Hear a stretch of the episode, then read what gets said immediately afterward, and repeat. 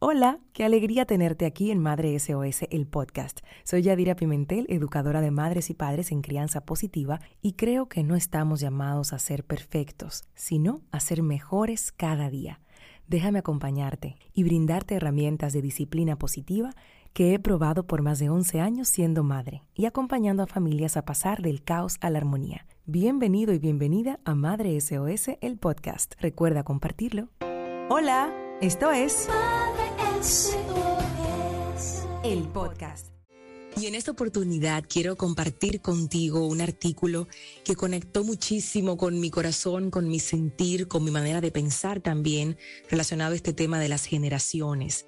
Mi amiga Annalisa Williams, con quien tuve la oportunidad de certificarme hace cinco años en esta metodología de crianza positiva, de disciplina positiva, que más que una metodología es un estilo de vida, hablábamos de esto, de cómo nos enfrascamos en discusiones sobre qué generación es mejor que otra, qué generación funcionó mejor que la otra.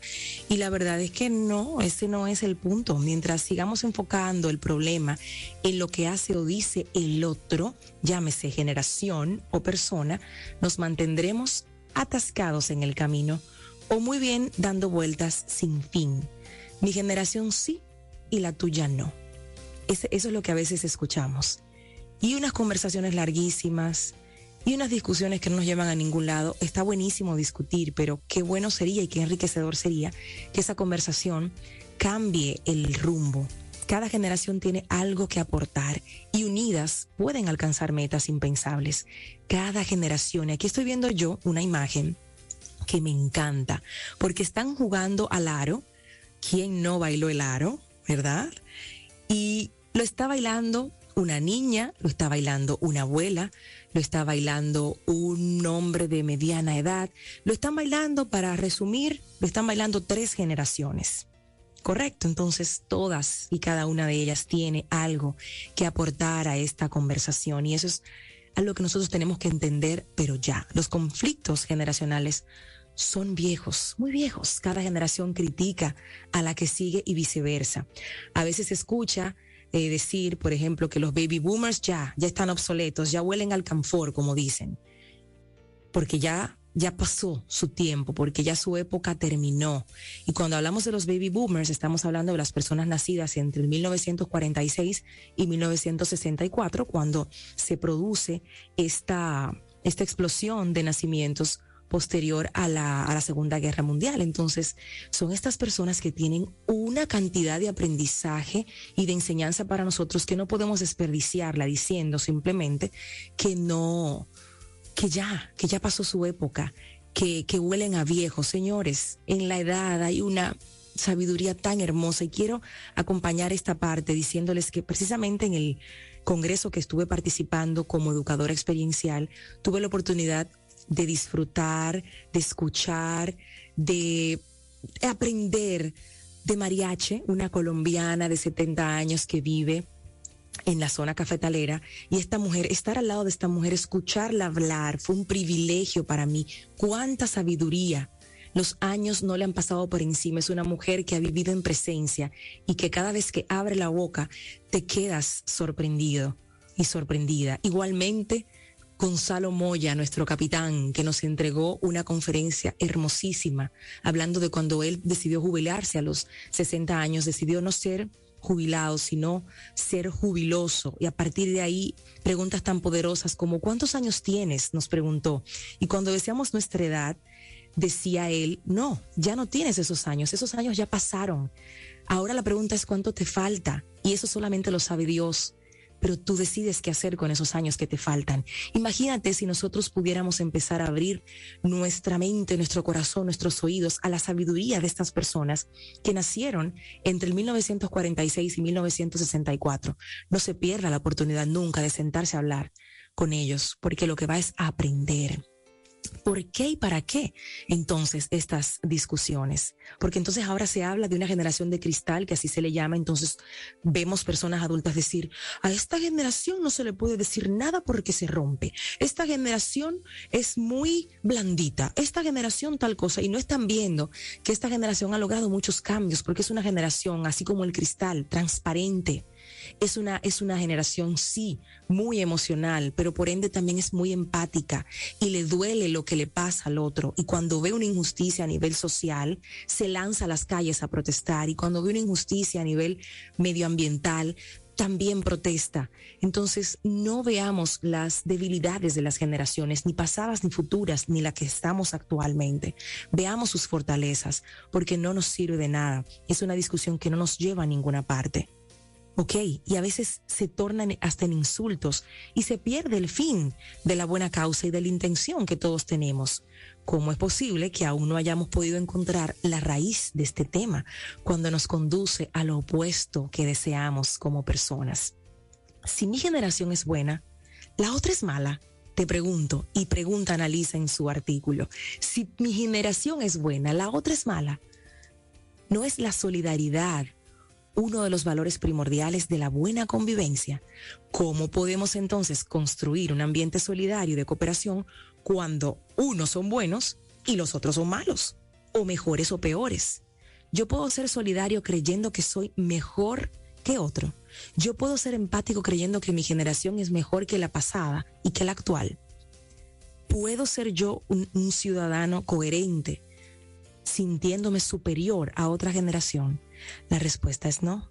Y es increíble cómo, a pesar de tanta tecnología, de tanta información, de tantos estudios que podemos tener acceso, junto a grandiosas personas que, se unen a una conversación a través de redes, porque nosotros insistimos en darle vueltas a lo mismo, en perder tiempo y energía en algo que no nos va a llevar a ninguna parte.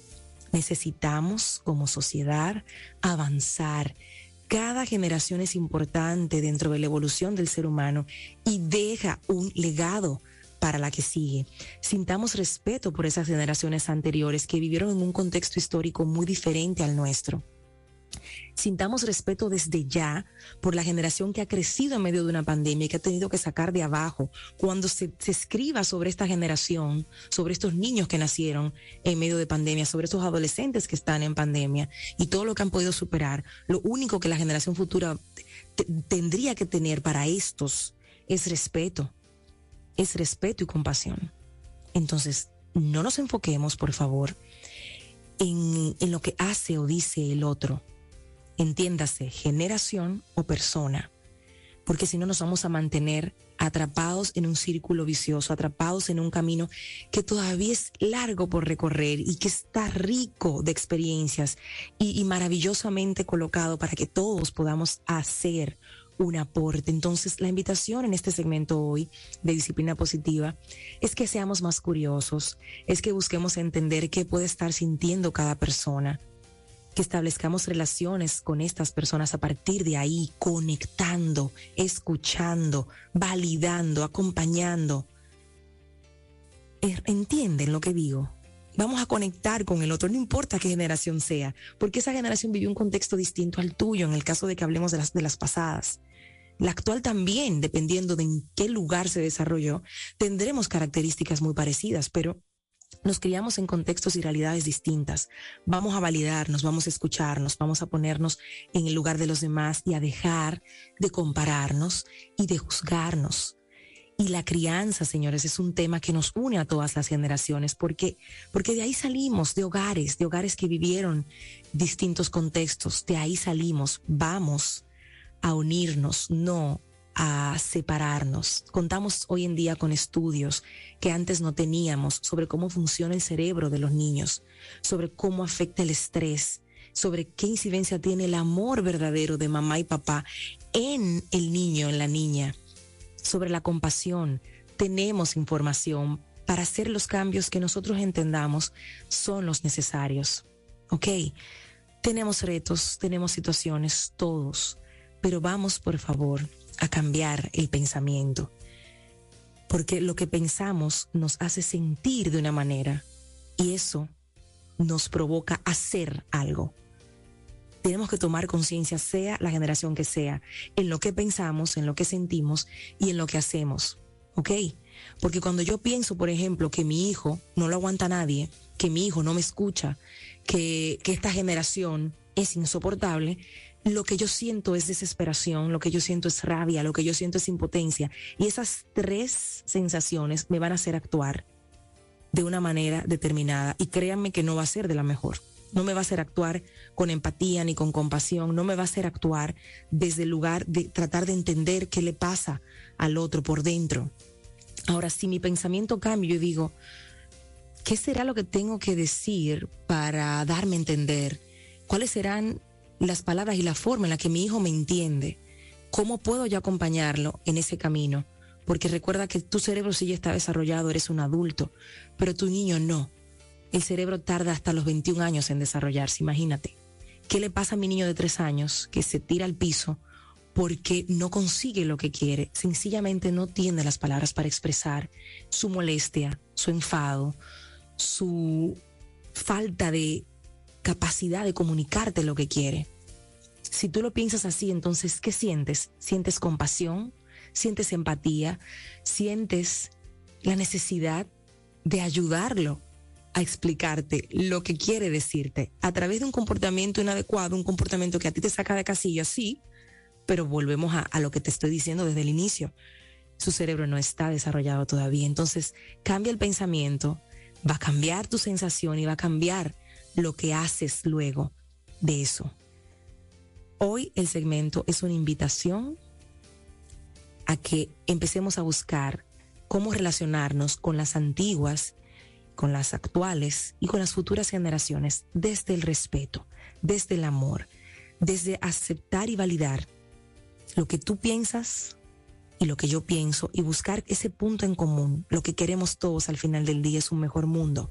¿Cómo lo podemos construir juntos con lo que tú traes y con lo que yo traigo y pongo sobre la mesa? Les dejo esa reflexión.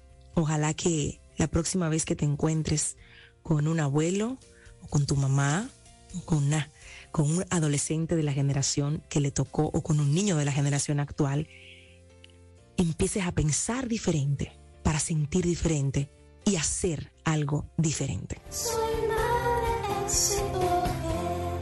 El podcast. Suscríbete, comenta y comparte. Hasta la próxima.